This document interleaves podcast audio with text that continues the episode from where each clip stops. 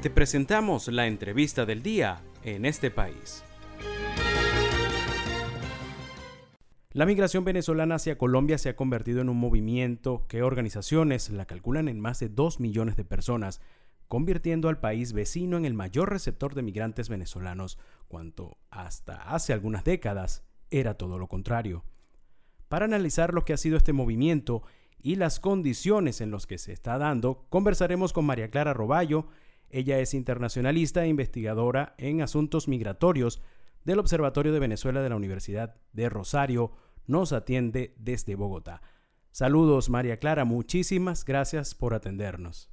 Un saludo, Miguel, con muchísimo gusto.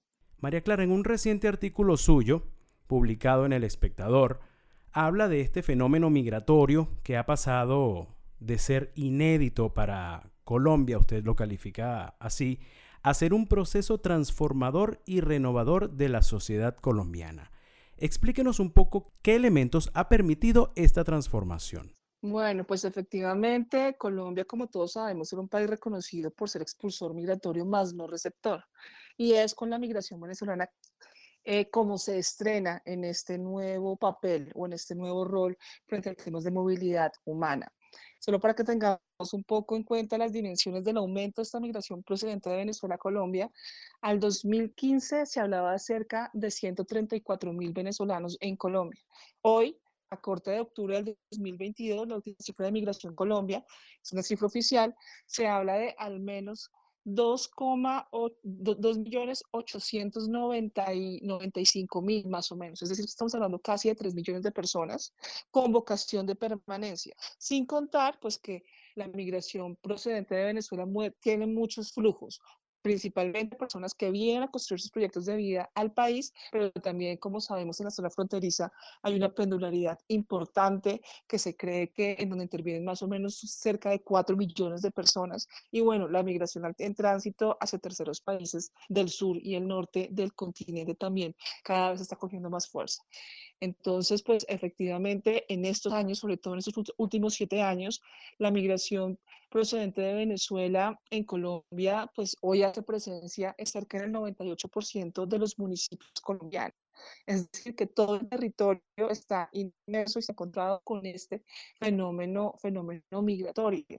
Estamos hablando que eh, al menos esto, los migrantes venezolanos una proporción casi del 5% de la población colombiana. Y esto sin duda tiene pues efectos importantes. Eh, estamos en un momento en donde Colombia está pasando de una mirada de la atención humanitaria por las características propias de esta migración a pensar en temas de integración. Y hacia allí, pues efectivamente es que se tiene que tejer de la mejor manera con el tejido social colombiano. Es una fuerza laboral importante, es una fuerza de consumo importante, es una fuerza de emprendimiento importante. Esto solamente viéndolo desde una mirada económica. Pero si lo vemos también culturalmente, también el influjo de la, de la población venezolana en Colombia se siente en el día a día, se siente en la, en la calle de las ciudades, ya todos los colombianos sabemos cómo son las arepas venezolanas, cómo son las comidas rápidas venezolanas. Empiezan también a, a, a ver alguna apropiación de ciertas palabras como pana y otras procedentes de, Venezuela y pues asimismo también seguramente eh, muchos otros migrantes que están, que están en ese continuo ir y venir de Colombia a Venezuela llevan costumbres colombianas a, a, a, a Venezuela. Entonces, efectivamente, este es un fenómeno que se teje culturalmente, económicamente, socialmente y seguramente en unos años políticamente, cuando ese número importante de población venezolana pueda tener acceso a derechos políticos, incluso a la nacionalidad. Fíjese que otro de los datos que usted cita en este, en este artículo, María Clara, es que dice que debe quedar atrás la creencia de, de su retorno masivo a Venezuela, más aún tomando en cuenta que los factores de expulsión persisten y también habla sobre que el 51% de ellos, refiriéndose a los migrantes venezolanos, son mujeres y el 30% menores de edad. Quisiera que nos cuente cómo analiza las políticas públicas implementadas por Colombia para permitir que esa migración que llegó, mucha de ella para quedarse, se adapte de una mejor manera y pueda ser aprovechada. Bueno, si revisamos las cifras oficiales, más allá de algunas notas, de algunos eh, pronunciamientos, tanto, desde la, tanto de la parte venezolana como incluso del nuevo gobierno en Colombia, que, que, que eh, hablan de un retorno masivo de venezolanos hacia, hacia su país de origen, pues vemos que las cifras oficiales lo que muestran es una tendencia en crecimiento de una forma importante. Como lo decía anteriormente, estamos hablando casi de 3 millones de venezolanos con vocación de permanencia y, y ahí ya está, ya está la tendencia. Eh, en efecto, el 51% es una población de mujeres, es decir, cuando usualmente están migrando las mujeres, eh, se dan procesos eh, de manera que, buscan buscar crear raíces en ese nuevo país de acogida. Las mujeres usualmente migran eh, en núcleos familiares, es decir, que ya estamos viendo procesos de migración, de, en procesos de reunificación familiar, esto sucede cuando ya hay algunos años iniciales de la migración, estos procesos migratorios, digamos que van madurando, se van solidificando y terminan en busca de la reunificación familiar. También acá es muy importante que las mujeres, cuando se hacen algunos estudios, terminan siendo tal vez eh, la, esas, esas, esos, esos agentes o esos actores familiares que buscan tener información de cómo acceder a salud, a educación, terminan teniendo una relación con el Estado mucho más dinámica que otros miembros de la, de la familia, termina como de alguna otra forma siendo un factor importante de la integración de sus núcleos familiares. Por lo tanto, es eh, una población muy importante que tiene que estar protegida por medio de políticas públicas. Y a su vez también casi el 30% estamos hablando de menores de edad, con un importante porcentaje de menores de 8 años.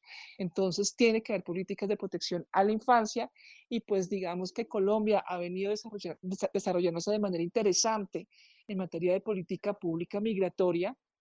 Está el Estatuto Temporal de Permanencia, que es un permiso que no solamente dota de regularización migratoria a la persona que está en condición irregular, sino que le devuelve el derecho a la identidad. Y yo creo que esto es muy potente teniendo en cuenta que los venezolanos, o un gran, un gran número de venezolanos que, estaban, que están en el, en el exterior, habían perdido el derecho a la identidad.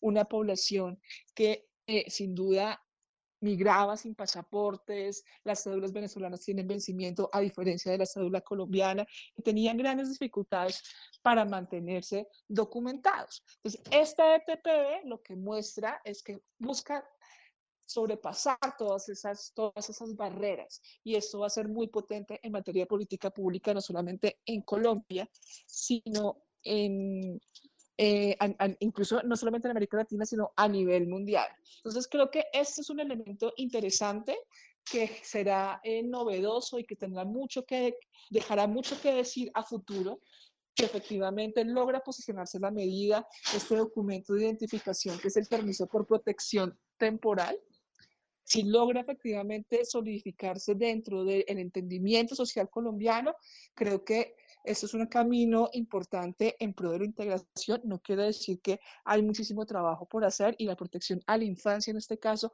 sigue siendo muy, muy importante y la forma en que se integran esas nuevas generaciones a la sociedad colombiana. Estamos conversando esta noche con María Clara Roballo, internacionalista e investigadora en asuntos migratorios del Observatorio de Venezuela de la Universidad de Rosario. Nos atiende desde Colombia. Para finalizar, María Clara, le consulto, luego de la normalización de las relaciones entre los gobiernos de Colombia y Venezuela, hemos visto anuncios, tratados, mucha esperanza, buenos augurios, pero ¿en qué se ha beneficiado la migración en masa que está en Colombia y qué puntos debería atender de forma prioritaria? Bueno, acá es importante mencionar que la migración no ha sido uno de los temas esta agenda de restablecimiento de relaciones bilaterales cuando debiera hacerlo. Eh, no obstante, pues ha habido, por ejemplo, el tema de eh, que los puentes, el puente Simón Bolívar, el puente Francisco de Paula en la frontera entre Norte Santander y el estado Táchira, hoy tengan paso vehicular. Sin duda eso tiene efectos positivos en la población que puede estar migrando en mejores, en mejores condiciones. Sin embargo, todavía hay muchísimo por hacer. Se sabe que hay situaciones complejas en términos de derechos humanos eh, dentro de la Guardia Nacional venezolana. Tiene que haber allí acuerdos bilaterales para hacer de, este, de, este, este, de estos trayectos pasos mucho más mucho más seguros, mucho más rápidos y también en donde se respete y las personas pues puedan, puedan migrar de una manera digna.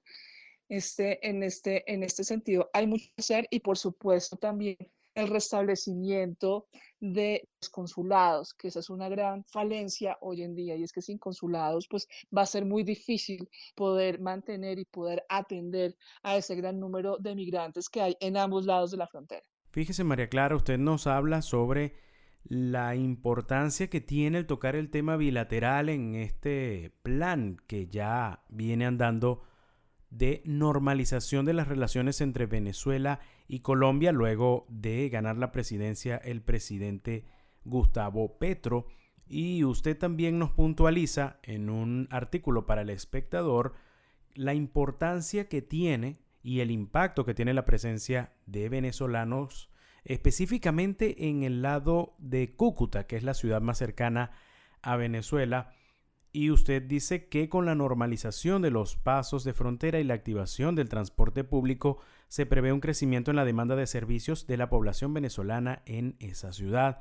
Una vez esté activo el transporte colectivo entre los dos países, los pasos pueden pasar de 35 mil diarios a los 70 mil entre personas que van a abastecerse allí en Cúcuta ante los altos precios en Venezuela y también buscan continuar procesos educativos, buscar servicios de salud y los que tienen alguna actividad económica en Colombia pero desean mantener su residencia del lado venezolano. María Clara Roballo, internacionalista, investigador en asuntos migratorios del Observatorio de Venezuela de la Universidad del Rosario, le agradecemos mucho su participación con nosotros hablando sobre la migración venezolana.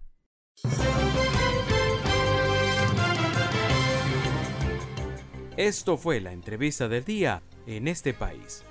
Para conocer más el programa, síguenos en nuestras cuentas en redes sociales. Estamos en Twitter e Instagram como arroba en este país radio y visita nuestra página web www.enestepais.info.